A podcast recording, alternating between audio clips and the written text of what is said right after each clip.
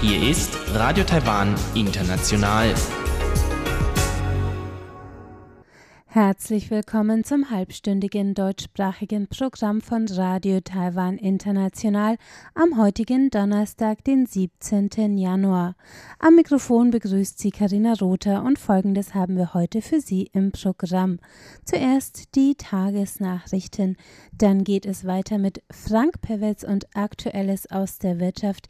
Der beschäftigt sich heute mit der taiwanisch-deutschen Konferenz für grünes Bauen. Darauf folgt der Blickpunkt. Dort stellen wir heute die neu gegründete Vox Nativa Akademie, eine Oberschule für Ureinwohnerkinder, vor. Nun zuerst die Tagesnachrichten.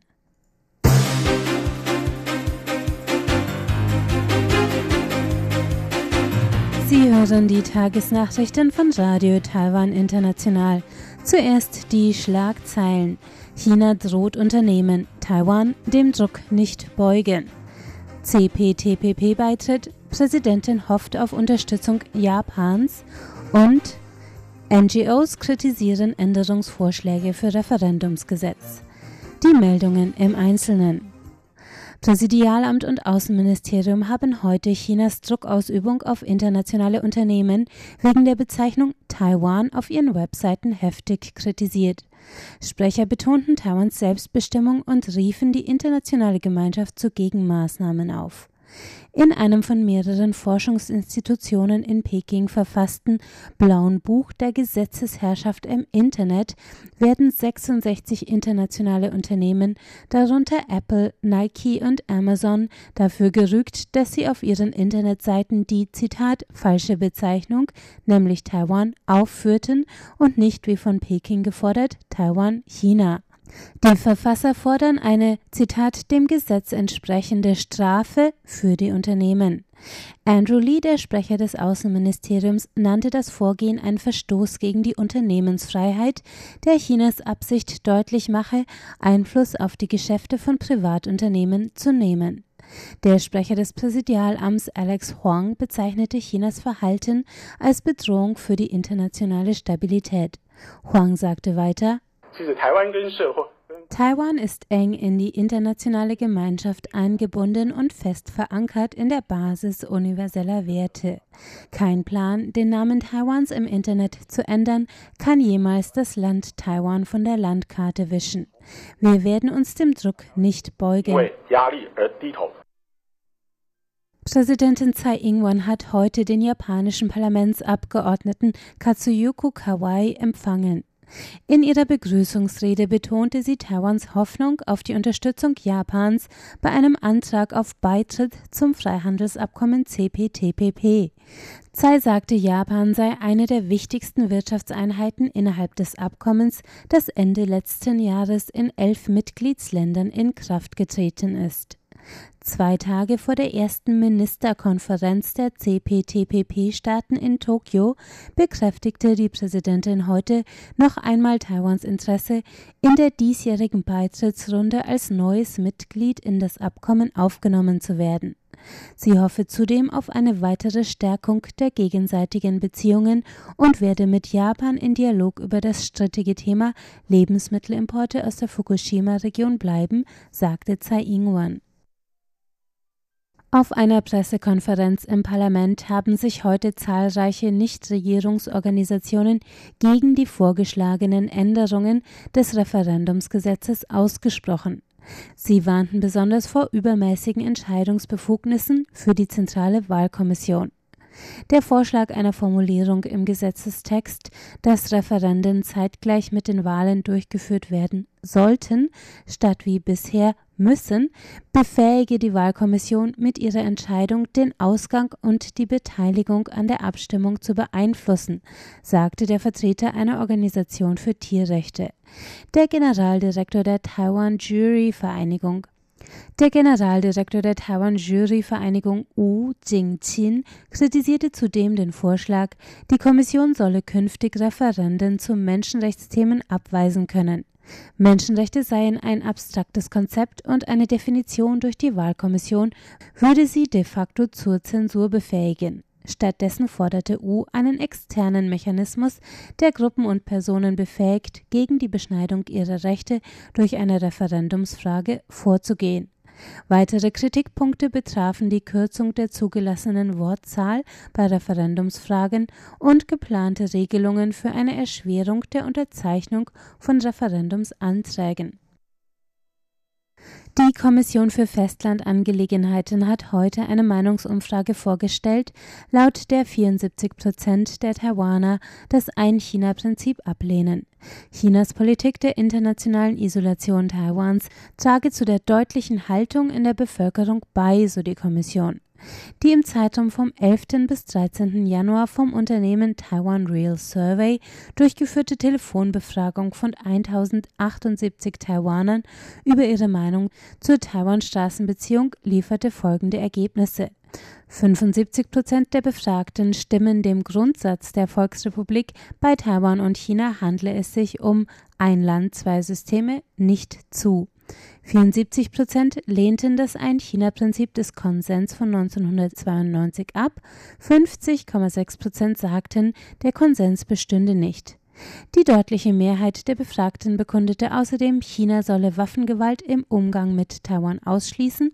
86 Prozent verlangten, dass China im Umgang mit Taiwan dessen Selbstbestimmtheit anerkennen solle und 89 Prozent meinten, die Bevölkerung Taiwans müsse in Entscheidungen über die Zukunft der Taiwan-Straßenbeziehung einbezogen werden. Vor den Neujahrsfeiertagen haben zahlreiche Banken Überlastung aufgrund der Prüfungspflicht zur Geldwäscheprävention gemeldet. Premierminister Su Zhang-Zhang kündigte daraufhin heute eine Lockerung der Vorschriften bei Beträgen unter umgerechnet 14.240 Euro an. Im Rahmen der Richtlinien zur Prävention von Finanzbetrug und Geldwäsche sind taiwanische Banken bei Bargeldtransaktionen verpflichtet, die Identität des Kunden zu prüfen, unabhängig von Summe und Art der Transaktion. Eine Richtlinie, die die Banken überlaste und die Bevölkerung verunsichere, verfehle das Ziel das war das Fazit des Premiers, als er heute in Begleitung von Innenminister Xu Guoyong und dem Vorstand der Finanzaufsichtskommission Gu Lixiong den Hauptsitz der Taiwan Cooperative Bank besuchte, um das Bankgeschäft zu inspizieren. Nach Beratung mit den zuständigen Behörden kündigte Su heute an, dass künftig herkömmliche Transaktionen regulärer Kunden unter einem Betrag von 14.240 Euro von der Pflicht der Identitätsprüfung ausgeschlossen sind, wenn das betreffende Geldinstitut bereits über die Kundendaten verfügt. Taiwans Tennisstar Xie Shuwei hat sich heute bei den Australian Open in Melbourne sowohl im Einzel als auch im Doppel den Übertritt in die nächste Runde gesichert. Im Dameneinzel schlug Xie die Deutsche Laura Siegemund mit 6 zu 4 und wird nun in der dritten Runde der US Open-Siegerin Naomi Osaka aus Japan begegnen. Die dritte Runde im Damendoppel gewann sie gemeinsam mit der amerikanischen Teamkollegin Abigail Spears gegen das US-Schweden-Doppel Bernarda Pera und Rebecca Peterson mit 6 zu 3 und 6 zu 4 nach 84 Minuten. Am morgigen Freitag trifft das Doppel, das bereits letztes Jahr gemeinsam antritt, auf Chinesin Zhang Shuai und Australierin Samantha Stosur.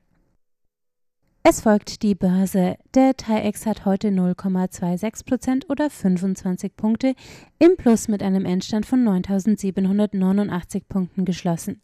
Umgesetzt wurden 90,8 Milliarden Taiwan-Dollar, umgerechnet 2,9 Milliarden US-Dollar. Es folgt das Wetter.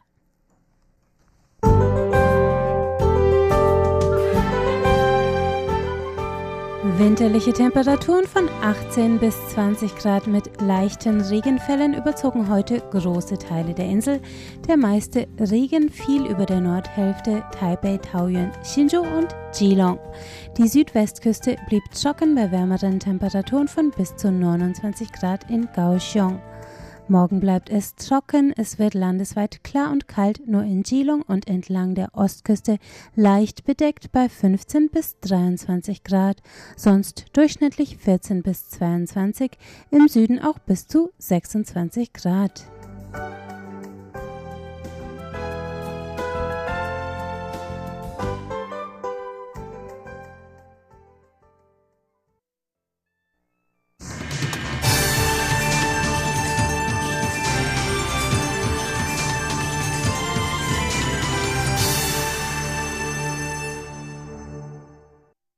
Herzlich willkommen bei Aktuellem aus der Wirtschaft. Am Mikrofon begrüßt Sie Frank Piewitz.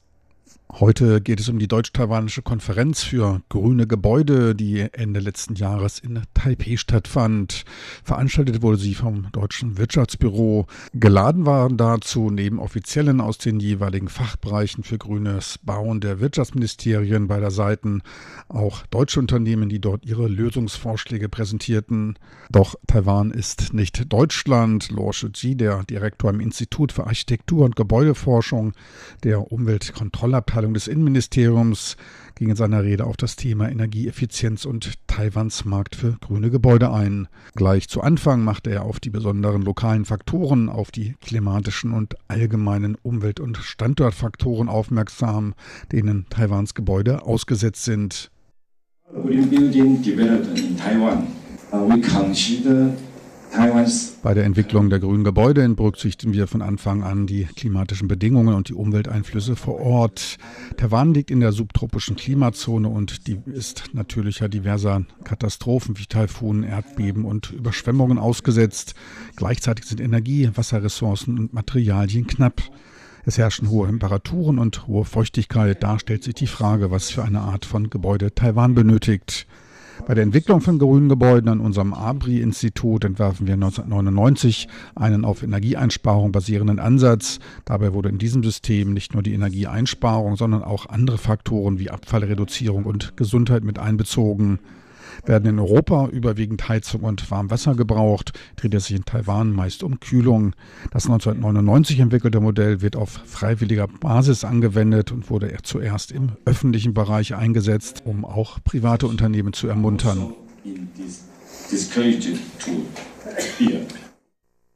Das rechtliche Rahmenwerk, der sogenannte Green Building Code, wurde bis 2005 verabschiedet, 2007 dann ein Bewertungsschema eingeführt. Seitdem kategorisiert man nach einem Gold-, Silber- und Bronzestandard, wobei eine minimale Energieeinsparung von 20 und eine Wassereinsparung von 30 Prozent erreicht werden muss. Berücksichtigt werden in diesem System neben der Energie- und Wassereinsparung noch Müll- und CO2-Reduzierung durch Begrünung, der Einsatz von nachhaltigen und lärmsenkenden Materialien, als auch die Weiterverwendung von Regen- und Abwasser.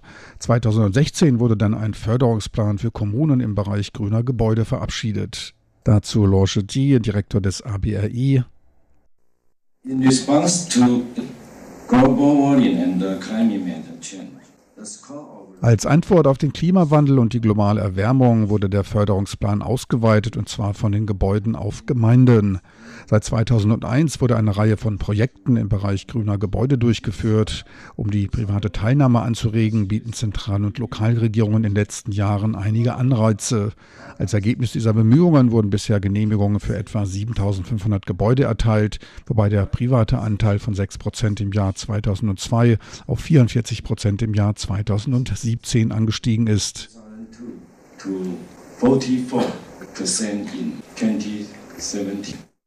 Prozentual ein starker Anstieg. Betrachtet man allerdings die realisierten Projekte, ergibt sich ein ernüchternderes Bild. Der 44-prozentige private Anteil entspricht 282 Fällen. Insgesamt sind damit 640 Projekte umgesetzt worden. Bei der Energieeinsparung fällt in Taiwan auf die Air Condition gerade im Sommer der größte Anteil. Der weitaus größte Teil der in Taiwan bestehenden Gebäude ist zudem nicht nach energieeffizienten Kriterien gebaut worden. Die Umgestaltung hin zu mehr energieeinsparenden Gebäuden tut daher Not. Mehr als 600 Demonstrationsprojekte mit einem Investitionsvolumen von 45 Millionen Euro wurden in den letzten 15 Jahren umgesetzt, durchschnittlich damit 73.000 Euro pro Projekt, mit denen gut 100 Millionen Kilowattstunden an Strom jährlich eingespart werden konnten. Demgegenüber entstehen Einsparungen, die sogar bei Taiwans niedrigen Strompreisen sich auf fast 10 Millionen Euro belaufen. So Direktor Shiji. Damit amortisiert sich auch jedes der Projekte schon nach 4,4 Jahren. Angesichts solch einer schnellen Amortisation, dies entspricht einem Return von ca. 20 Prozent, fragt man sich allerdings, warum kein Ruck durch das Land geht. Von solchen Renditen träumen eigentlich nur Börsianer. Betrachten wir noch einmal einen genaueren Blick auf die präsentierten Einsparpotenziale. 85 Millionen Tonnen Wasser und 1,8 Milliarden Kilowattstunden an Strom sollen durch den Bau der beantragten 7500 grünen Gebäude eingespart werden. Und mit diesen sollen Gesamteinsparungen von 7,1 Milliarden Taiwan-Dollar, die sind etwa 200 Millionen Euro jährlich erzielt werden. Bei jedem Projekt wären damit fast 3 Millionen Euro an Einsparungen jährlich möglich. Würde man das deutsche Preisniveau zugrunde legen, käme man auf den fünffachen Betrag. Ein klares Indiz dafür, dass die Preise in Taiwan zu niedrig sind und den natürlich kostenaufwendigeren Bau von grünen Gebäuden nicht wirklich unterstützen. Ich möchte dabei allerdings darauf hinweisen, dass die Strompreise nicht unbedingt überall so hoch wie in Deutschland sein sollten. Dazwischen ist aber noch eine Menge Luft. Verschwendung sollte über den Preis auf jeden Fall verhindert werden. Die genannten Stromeinsparungen entsprechen etwa dem Stromverbrauch von 430.000 Haushalten, in denen dann statistisch 1,2 Millionen Menschen leben müssten. Die genannten Wassereinsparungen von 85 Millionen Tonnen Wasser pro Jahr. Ähnliches gilt bei den Wassereinsparungen. An Richtlinien fehlt es in Taiwan zumindest nicht mehr. Zur Absatzförderung von sogenannten grünen Absatzmaterialien hat man ebenfalls eine Kennzeichnung ins Leben gerufen, die vier Kategorien betrifft. Einmal müssen diese Materialien für den Menschen unschädlich sein. Dies dürfte wohl auch auf herkömmliche Materialien zutreffen. Ferner dürfen nur niedrige Emissionen abgegeben werden. Zudem dürfen sie die Umwelt nur gering belasten und wenig Gerüche abgeben. Ökologisch müssen sie sein, es soll sich dabei um natürliche Materialien handeln, die nur wenig weiterverarbeitet werden müssen und damit auch wenig Energie verbrauchen. Zudem sollen sie schnell nachwachsen und leicht abzubauen sein.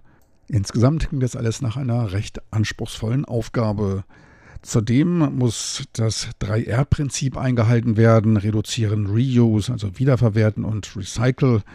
Zu guter Letzt soll es auch noch eine hohe Wirksamkeit aufweisen. Auch hier wird nichts vorgeschrieben. Der Einsatz dieser Materialien erfolgt auf freiwilliger Basis, was dessen Verwendung wohl eher zur Ausnahme machen dürfte, wenn sich dabei kein preislicher Vorteil ergibt.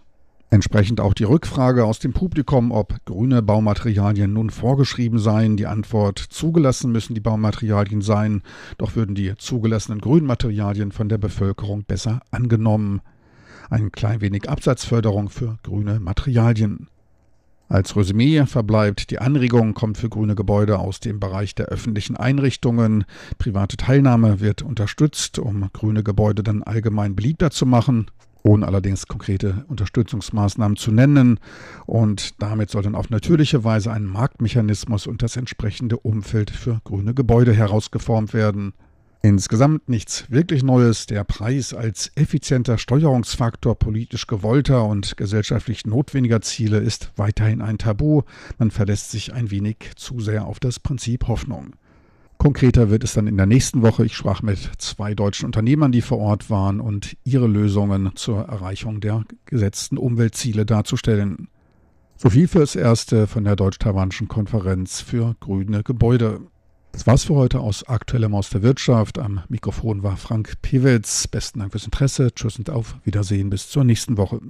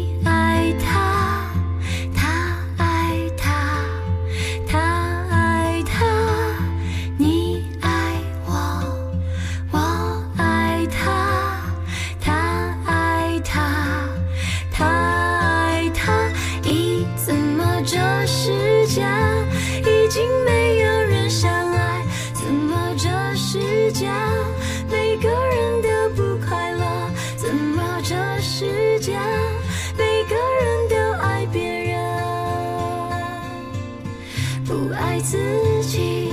咦，怎么这世界已经没有人相爱？怎么这世界每个人都不快乐？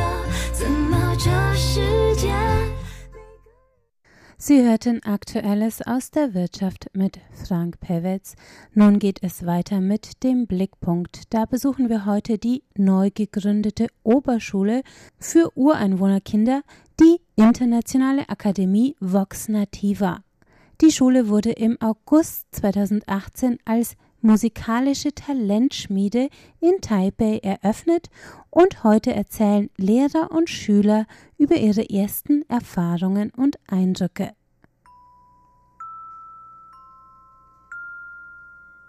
Blickpunkt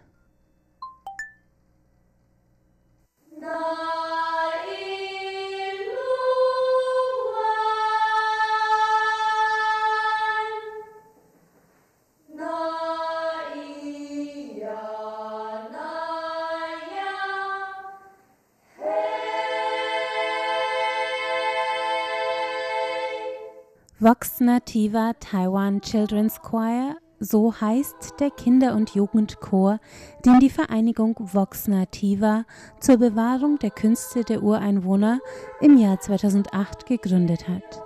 Entstanden ist Vox Nativa im Kreis Nantou in der Ureinwohnergemeinde Luluna am Fuße des Jadebergs Yushan. Pensionierte Schuldirektoren leiteten den Chor und die Kurse in den Schulferien, die vor allem von Kindern der indigenen Gruppe der Bunun aus der Region besucht werden. Der Chor erarbeitete sich ein taiwanweites Ansehen und gewann unter anderem den Preis für das beste Album bei den Melody Awards im Jahr 2009. Im Jahr 2018 machte sich Vox Nativa auf zu neuen Zielen. Im August 2018 nahm die erste Klasse der neu gegründeten Internationalen Akademie Vox Nativa ihren Unterricht auf.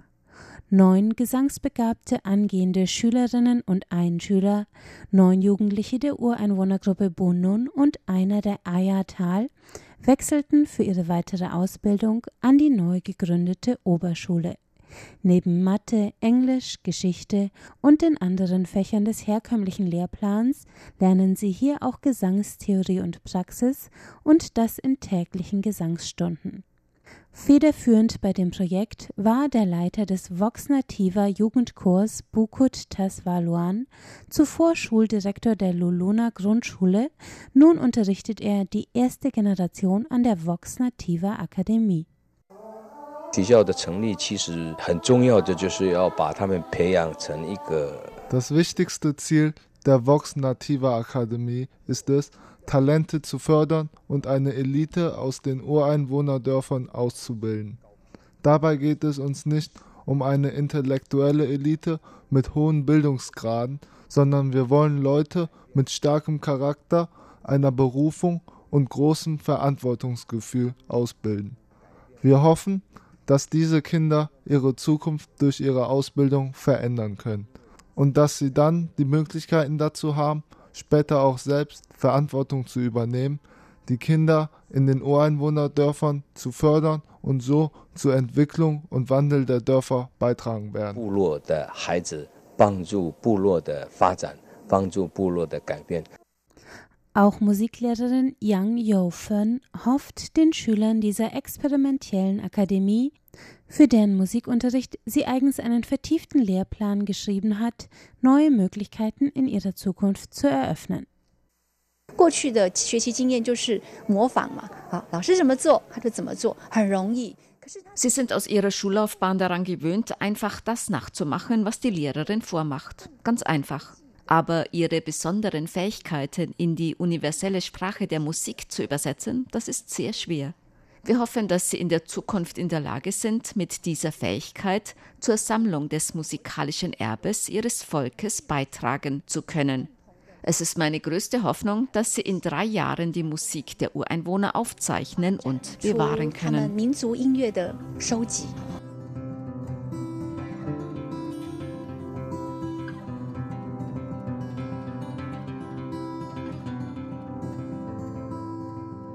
Dafür hat Yang Yo-Fen einen reichhaltigen Musikunterricht mit Musiktheorie, Musikstilen aus aller Welt und allen Epochen und natürlich ganz viel Gesangsunterricht zusammengestellt.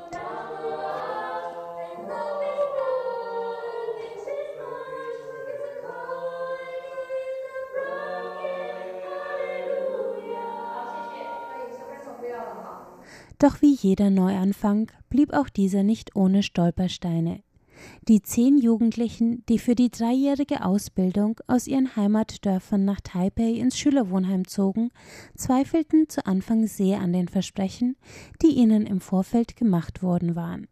Denn der erste Jahrgang der Vox Nativa Akademie war untergebracht in nur zwei leerstehenden Klassenzimmern und zwei Büros des Christus Colleges Taipei.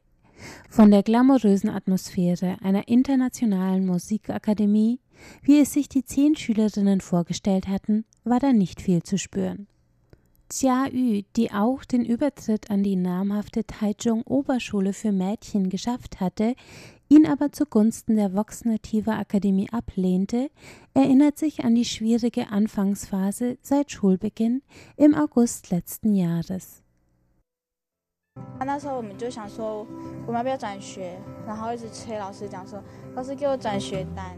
Wir haben damals alle über einen Schulwechsel nachgedacht. Ich habe den Lehrer immerzu nach dem Formular zum Schulwechsel gefragt. Wir dachten einfach, es wird sicher keinen zweiten, dritten Jahrgang an dieser Schule geben und die Akademie wird bald wieder schließen. Wir hatten alle diese schlechten Gedanken. Wir hätten nicht so denken sollen, ganz zu Anfang, aber wir hatten eben das Gefühl, als wäre unser Traum zerstört worden.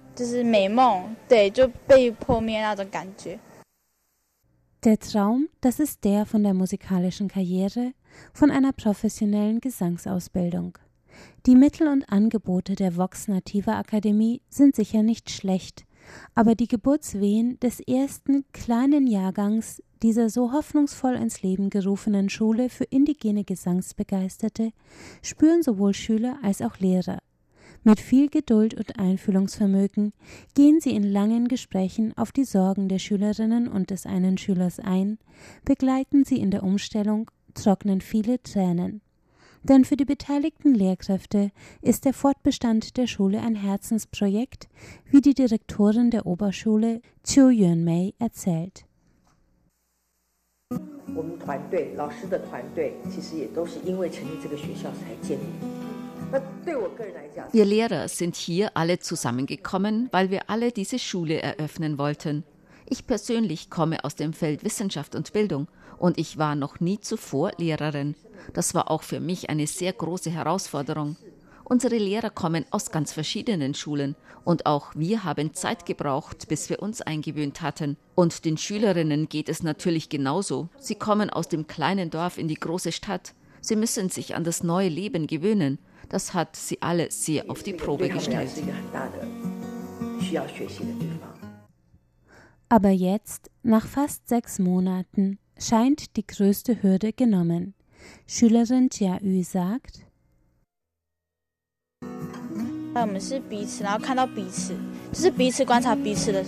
wir haben uns gegenseitig beobachtet und bei dem anderen die Veränderungen wahrgenommen. Wenn es jemandem nicht gut ging, dann haben wir es angesprochen und so haben wir alle miteinander gesprochen, uns gestritten, ausgesöhnt und es entstand das Gefühl, dass wir uns am Ende alle gegenseitig mitgezogen haben.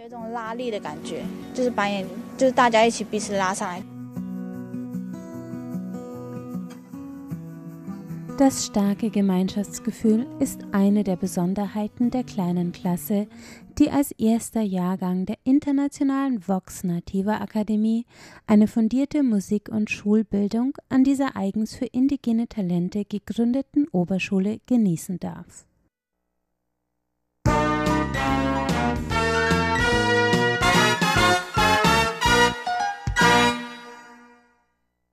Damit sind wir am Ende des deutschsprachigen Programms von Radio Taiwan International am heutigen Donnerstag, den 17. Januar. Das Gehörte finden Sie wie immer auch im Internet unter www.de.rti.org.tv. Außerdem können Sie uns auf Facebook unter Radio Taiwan International Deutsch besuchen. Dort posten wir tagesaktuelle Bilder und Videos aus Taiwan. Am Mikrofon hörten Sie heute Karina Rother. Ich bedanke mich ganz herzlich fürs Einschalten, sage Tschüss und bis zum nächsten Mal.